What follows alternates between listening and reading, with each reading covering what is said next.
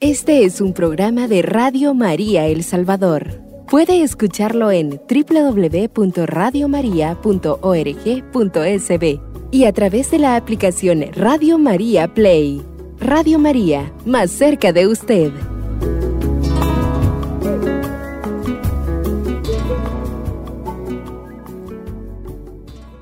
Amigos de Radio María El Salvador, en este día tan grandioso, fiesta de nuestra Madre, la Virgen María, su cumpleaños. ¡Feliz Así cumpleaños! Oh, sí, hasta el cielo. Feliz, deseamos feliz cumpleaños a la Virgen María. Aclaramos que no, no tenemos registro histórico que este día haya nacido, sí, sí, ¿eh? sí. pero en algún día del año se lo tenemos que celebrar. Y se lo también- celebramos hoy. Y también felicidades a todas las Marías que son muy abundantes en este planeta. es, Así es, así que 8 de septiembre, un día siempre muy especial y ya dentro de una semana el cumpleaños de Radio María. Así que vamos a tener más fiesta 22 todavía. años de Radio María, increíble realmente en El Salvador, porque sí, sí, sí. en el mundo pues han- en cada país y en cada lugar tienen muchos más años en algunos lugares y menos años en otros. Y es una familia, somos una familia de Radio María. Así que celebrar esta fiesta y un saludo a todos los hermanos que están allá en San Martín, que tienen pues esta devoción tan grande a nuestra Madre, la Virgen María de bebé. Así que de tiernita, así que felicidades en este día. Cada fiesta mariana es especial, cada fiesta de ¿En nuestra Aguachapán iglesia. es especial? Ah, en Aguachapán, sí, ayer fueron el día de los farolitos Así también. Así que son días, fiestas especiales. Nuestra iglesia es tan linda, tan, tan llena de, de cosas y como bien dicen, hay que ser feliz. Y vamos a iniciar con una pequeña oración que le pido al hermano Carlos que pueda iniciar en este día. En el nombre del Padre, del Hijo y del Espíritu Santo. Amén. Amén. Señor Jesús, nos alegramos este día porque nos has concedido la vida, porque nos concedes alegría, porque nos concedes a nuestra familia.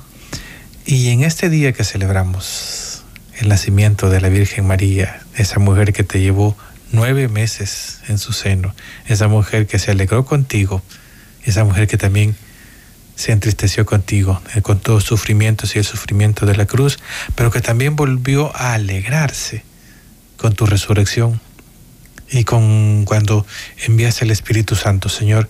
Ella estuvo en los momentos importantes de tu vida y en el inicio de la iglesia. Gracias, Señor, por ese regalo que nos diste en tu madre. Y nos alegramos porque todos tenemos una familia y en todos tenemos una madre en la que vemos reflejada también a tu madre. Te pedimos que bendigas a todas las mujeres de este planeta, especialmente a las que se llaman María, y ayúdala, Señor, a que sean como tu madre, fieles seguidoras tuyas. Te lo pedimos en tu nombre, tú que vives y reinas por los siglos de los siglos. Amén. Bueno, pues originalmente el día de hoy íbamos a tocar el tema sobre la sexual, el, sobre la educación sexual integral, que es un tema muy interesante y con el cual tenemos que tener mucho, pero muchísimo cuidado, mis amigos, mis hermanos católicos y de toda Denominación. denominación cristiana, porque nos están queriendo vender el gato por liebre. Y muchas veces nos dicen, no, si es que solo les vamos a dar educación sexual integral, Qué porque bonito se oye. eh, hay muchos embarazos en adolescentes y sí es cierto y, y es un llamado que, que, que debemos de hacer, ¿verdad? Para respetar a las niñas y respetar su, su edad, su desarrollo biológico y, y pareciera que eso es el objetivo. Pero a la hora le ponen sal, pimienta y otras otros menjurjes Otras hierbas. y otras hierbas y a la larga terminan eh, haciendo, diciendo y proponiendo una serie de cosas que son de las que más tenemos que tener es. cuidado. Los meten gol con eso. Nos meten gol con eso y precisamente por ser un tema tan delicado, tan... Que requiere más tiempo. Que requiere más tiempo, exactamente. Entonces, eh, afuera estábamos eh, oyendo todo lo de la misa patronal y las bombas y los cohetes y todo lo que estábamos haciendo. Nos dio hambre con el refrigerio. Sí, porque nos dijeron que iba a haber cena y que iba a haber refrigerio, pero al final de cuentas solo para los que estaban por allá. Y entonces, pues el Señor nos iluminó a decir, miren, mejor vamos a dejar este tema para dentro de 15 días, que lo vamos a poder desarrollar más detenidamente. Y vamos a hablar de una situación porque mañana también, bueno, hay toda una serie de, de días que se conmemoran durante el año y, y las Naciones Unidas y todos estos eh, estas organizaciones le han puesto un nombre de cada día y es el día del lápiz, el día del lapicero, el día del sacapuntas, el día del borrador, eh, todos los días del, del, gato, del perro, de entonces han puesto un día para cada cosa que en realidad eh, fue un intento, no es un intento nuevo. Quiero comentarles que ya en la Revolución Francesa eh, se había deshecho el calendario cristiano. Se instauró, el gregoriano, sí, se, se, instauró un calendario de, de semanas de 10 días para que no siempre el día de descanso coincidiera con domingo. Y además se cambiaron los nombres de los meses eh, de enero, febrero, marzo a invernarium y veranarium. Y todos los días le habían puesto un nombre de una fruta como para contradecir o llevarle la contraria a la Iglesia Católica que tiene un día cada santo. Entonces era como una forma de decir, miren, no es la única forma de, estar celebrando y ahora eh, en este tiempo moderno, pues que el día de los mares, que el día de los océanos, que el día de los lagos, que el día de los ríos, que, y está muy bien y creo que es importante que salvaguardemos la creación de Dios y que salvaguardemos muchas cosas, pero hay día para cada cosa. Hoy pareciera que hay un día para cada cosa y ahora se traslapan los días. Yo tenía una idea de una fecha y de repente me dicen, no, es que también es el día de no sé qué. Y de esto de lo otro. Entonces, el día de mañana es día también de eh, la lucha contra las acusaciones falsas. Entonces, estábamos hablando que realmente eh, la presunción de inocencia en algunos países prácticamente ha desaparecido. Así es. Especialmente, voy a poner el ejemplo de, España con esta situación donde eh, el yo sí te creo, si un hombre denuncia un maltrato, una violencia, una cosa, tiene que probárselo. Pero si lo denuncia una mujer, de por sí automáticamente va el hombre a la cárcel y tiene que eh, ahí sí no es que demuestre, es inocente hasta que demuestre, lo, contrario, si no es culpable hasta que demuestre que es verdaderamente inocente. A ver, esto surge porque a partir de la implementación de, del enfoque de género en la administración de la justicia, que en resumidas cuentas es condenar a priori al hombre, ¿sí? condenar a priori al hombre, darle penas mayores por los mismos delitos que cometería una mujer, entonces la sociedad o muchos sectores se dan cuenta de que esto es algo injusto. Primero, porque no todas las denuncias son reales, son verdaderas.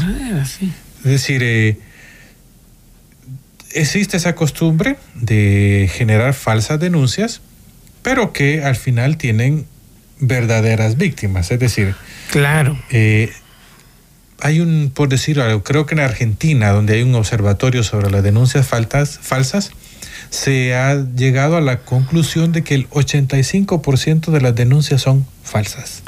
¿sí? o sea, denuncias de violencia de, de hombre hacia la mujer, la mayoría son falsas. Pero como, como los eh, jueces juzgan, valga la redundancia de que los jueces juzgan, lo hacen con perspectiva, de, género. O sea, lo que significa es condenar al hombre a priori. Y esto, bien como decías, esto atenta contra unas cuestiones legales básicas. Primero, la presunción de inocencia. todo, toda persona es inocente hasta que, se, hasta que se demuestre lo contrario. El otro principio, el del derecho al debido proceso. Al debido, es decir, eh, todo delito todo delincuente debe ser sometido a un, a un proceso debido. Y el tercero atenta también contra la igualdad ante la ley.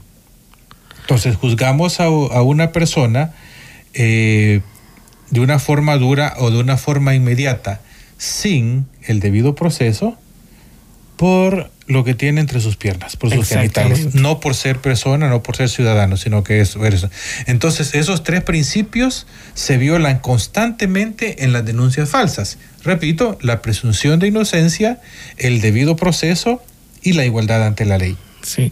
Y lo que pasa es que vienen personas, se ha comprobado, por ejemplo, hay un caso en España de una señora que está discutiendo con el esposo y de repente se va hacia un poste, se pega en el poste constantemente hasta que sangra y entonces llama a la policía, arrestan al hombre. Arrestan al hombre. Y hasta meses después que sale la grabación de la cámara de seguridad donde demuestra que ella, misma se, ha herido, pues lo sacan, pero él ya perdió dos meses de trabajo, posiblemente perdió hasta su trabajo. La mujer que le habrá dicho. La, mujer, y no, y no pasa nada, eso es lo peor. Sí, queda impune. Queda impune y la mujer pues dice, pues no, no era así, y punto. y no pasa nada. Estas leyes eh, feministas. El enfoque de género. El enfoque de género o o, la situación. Y hay un caso también, no recuerdo si es en Argentina, de una señora que discute con el esposo, se va al, al, ascensor, al elevador, porque ahí en su edificio se pega constantemente contra la pared y cuando sale del edificio sale diciendo, miren, es que me pegó mi, mi esposo. Va a la policía, lo arresta él y insisto, semanas después, cuando aparece el video que, que llevaba cámara de seguridad en el ascensor, se da cuenta que realmente la señora se estaba golpeando con el mismo ascensor de metal con tal de sacarse sangre y de fingir y de hacer una denuncia totalmente falsa. El problema está que ese 15% de las denuncias falsas, eh, realmente mucha gente también queda con esa duda, siempre queda con ¿Y será que realmente pasó? ¿Y será que realmente... Porque hay tanta denuncia falsa que a la larga las verdaderas... Las verdaderas ya, ya es un problema. Las verdaderas víctimas terminan siendo muchas veces no creídas porque hay tanta denuncia falsa. Y eso es un poco como lo que ha pasado hace unos días eh, con el dirigente de, del fútbol español, que vamos a hablar de él al pasar esta pausa.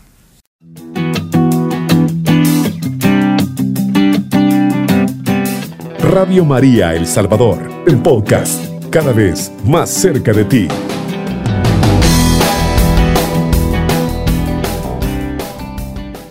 Bueno, pues estamos hablando de que esto de las denuncias falsas es un poco como la famosa moraleja, parábola, historia de Pedrito y el lobo, ¿no? Donde está que ya viene el lobo, ya viene el lobo, ya viene el lobo, ya viene el lobo, y cuando de verdad viene el lobo, nadie le cree al pobre Pedrito.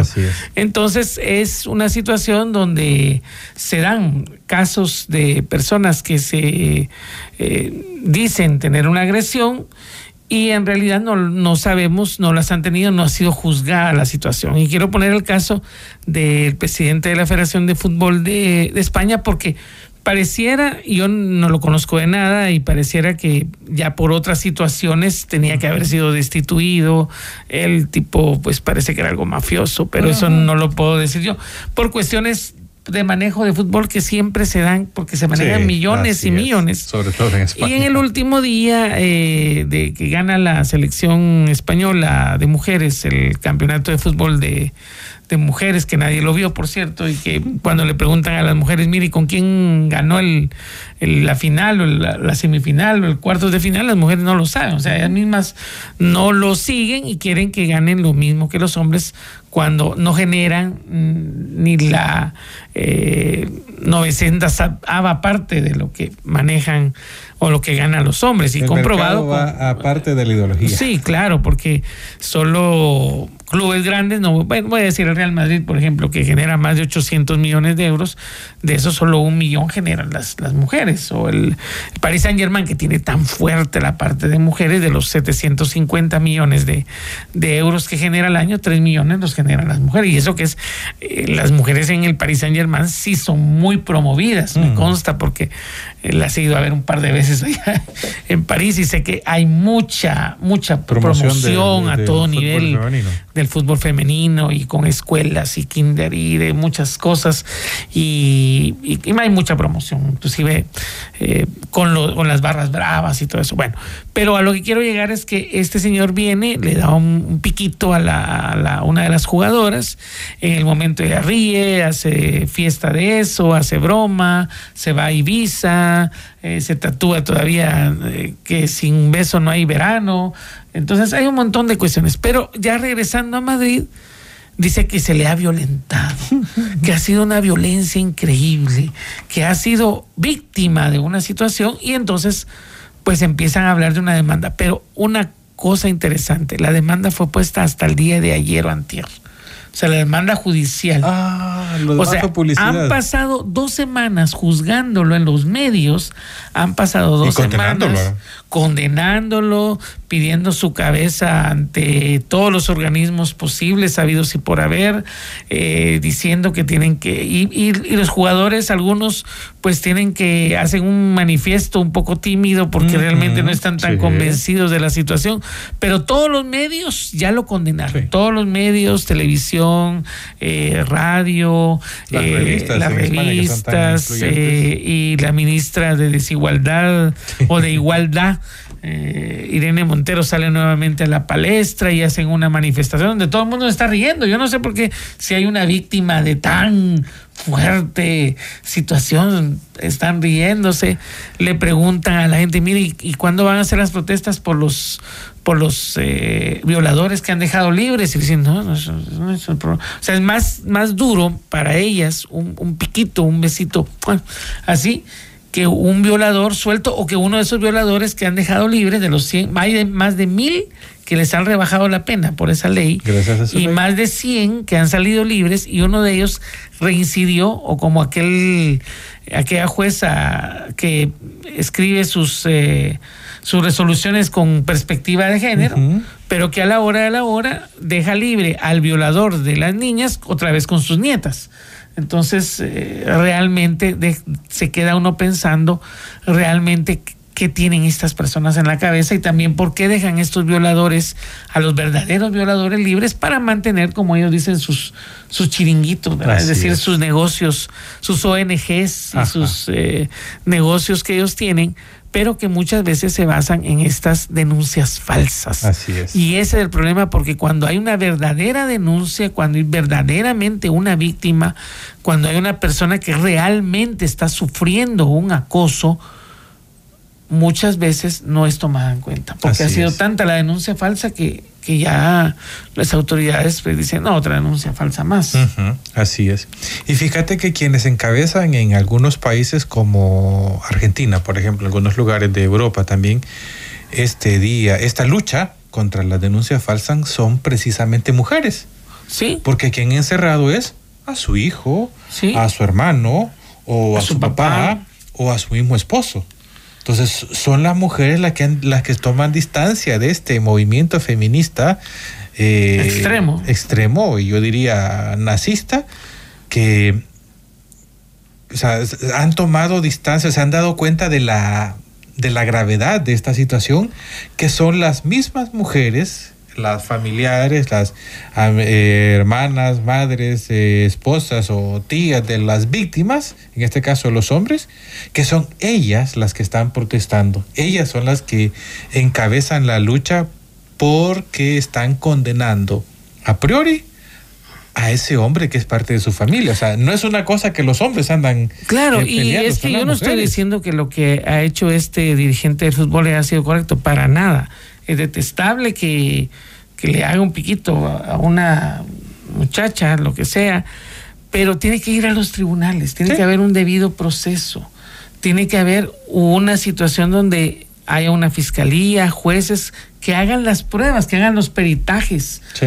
Porque hablar y decir, no, es que ella en ese momento se fue a celebrar y se fue por querer huir al problema.